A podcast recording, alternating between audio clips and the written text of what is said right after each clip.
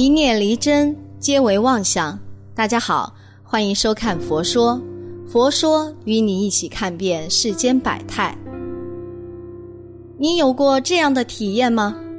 有人走近你时，还没说话，你的身体就已经开始感觉不舒服了。不知道为什么，就是觉得哪儿不对劲。跟这人聊天二十分钟后啊，放松下来，感觉身心特别疲惫。好像被掏空的感觉。注意了，这个人可能是吸你能量的人。我们身边一般都会有这样的人，跟他们靠得太近了，接触久了，你就会莫名其妙的情绪变得不好了，心态慢慢变得悲观，感觉生活暗淡。人在不同的状态下，可以分为吸你能量的人和给予你能量的人两种。你接触了吸你能量的人后，感到自己的能量状态降低了，不舒服了，浑身不自在，总觉得身体里哪儿有什么东西堵着似的，疲劳体乏，非常想休息。而在接触给予你能量的人后，你感到身体舒适，内心平静祥和，感到心灵和身体得到了滋养，甚至从心灵深处升起一股能量。内心充满活力和阳光。辨别出吸能量的人和给予能量的人，无疑是重要的。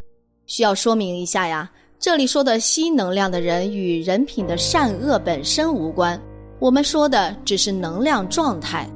那么，如何辨别哪些人是吸你能量的人呢？第一种，抱怨、愤怒很多的人。一个抱怨很多的人身上的这种能量，随时随地都会流动出来，看什么都不顺眼，会很挑剔，看事物容易停留在事物的负面，而忽略正面。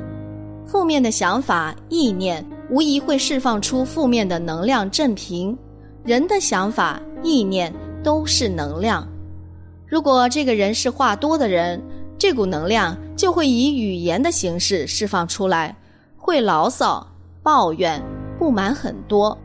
如果这个人是话少的人，这股能量积攒到一定程度，往往会因为一点点小事情，就以带有进攻性的行动释放出来，比如摔东西、吵架、大声嚷嚷，甚至动手打架等。如果这个人不喜欢跟别人冲突，这股能量容易转向攻击自己，比如虐待自己的身体、烟头烫自己、酗酒等等。你可以用自己身体的感觉来验证一下啊。找一个平时抱怨很多的人，觉察一下你在听他的抱怨前和抱怨后，自己的身体感觉有没有变化，你的能量状态有什么改变。如果你用心聆听。保证你十分钟后身体就会出现不舒服，想走开。这个现象的真相和本质是，它在吸你的能量。身体的感觉永远都是对的，因为身体能够感受到别人的能量并受到影响的。只要你对自己身体的感觉足够敏锐，马上就能有感觉。身体的感觉是来保护我们的。比抱怨更严重一些的是愤怒很多的人。俗话说“相由心生”，如果你受过些训练或感觉敏锐，有的人一眼就能看出脸上写着很多的愤怒。通常啊，身体感觉敏锐或者直觉很好的人，会很自然的远离这些人。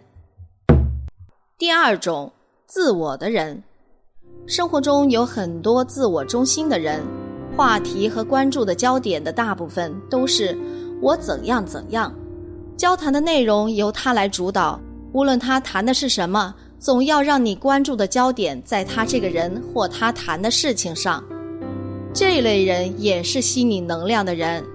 这类人内在有一个很强的能量需要，你听我说，你听我的。这种人有的很强势，有的语速很快。有的不会用心聆听你说什么，在能量层面上啊，你被他所主导。生活中很多强势的人，用强势压倒你的人，需要用这种强势来掌控你的人，都属于这类人。这些现象的真相也是他在吸你的能量啊，他内在有很强的表达、掌控的需要。如果你迎合他，持续二十分钟后，感受一下自己的感受，你的身体会告诉你答案。想要很快的辨别出这种人，需要提高对人察觉的能力和敏感度。比如谈话开始了，对方在说他感兴趣而自己不感兴趣的话，这时候适当抽离出来，问问自己：为什么他要让我听这些内容？他有没有感受到我并不感兴趣？我们真的是在用心感受着对方来交流吗？如果答案是不，当心了。他在用主导话题吸取你的能量。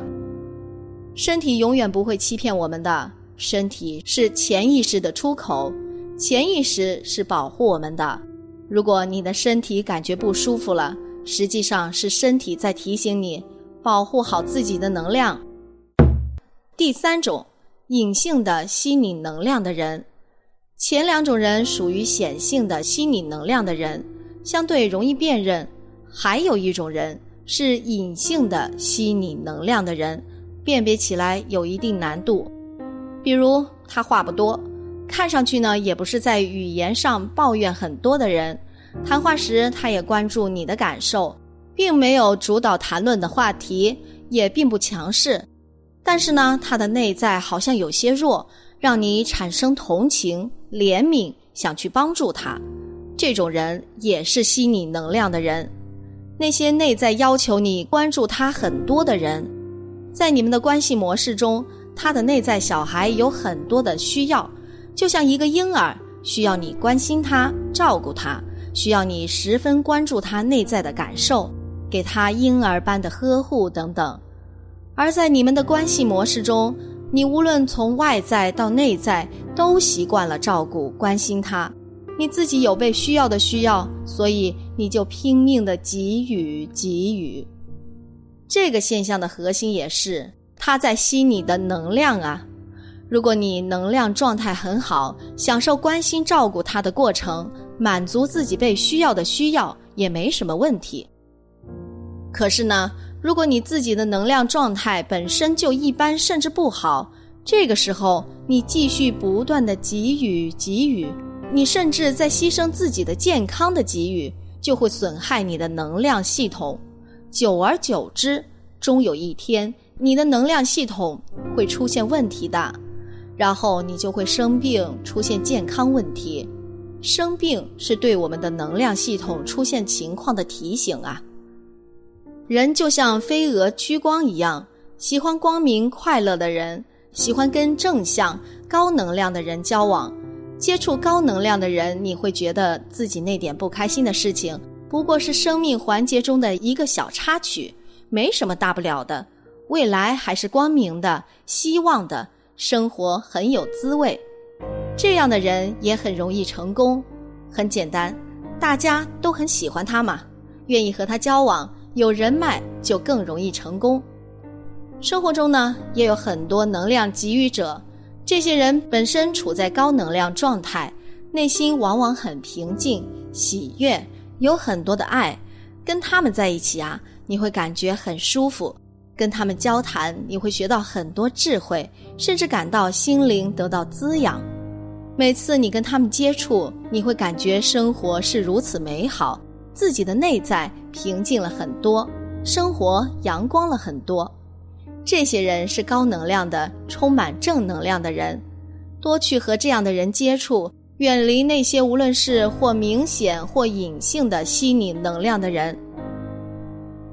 高能量、正能量与爱一样，只有自己拥有了，才能给出去。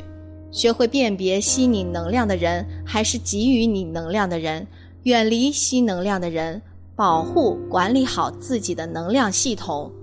然后你的能量就可以不断增强，能量增强了，就会自然向外散发了，就可以给出去了。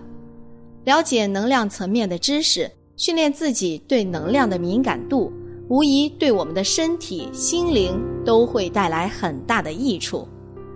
当然啦，如果我们不会，也不懂得如何善待自己的身体，不心持善念、正念，常常在一些无谓的事情上消耗自己的能量的话，那么我们自己也会成为自己的能量吸血鬼。想成功，必须远离负能量的人，亲近正能量的人，你才会成功。好啦，今天的节目呢就到这里了，希望此次相遇能给大家带来收获。如果你也喜欢本期内容，希望大家能给我点个赞，或者留言分享、订阅。感谢您的观看，咱们下期节目不见不散。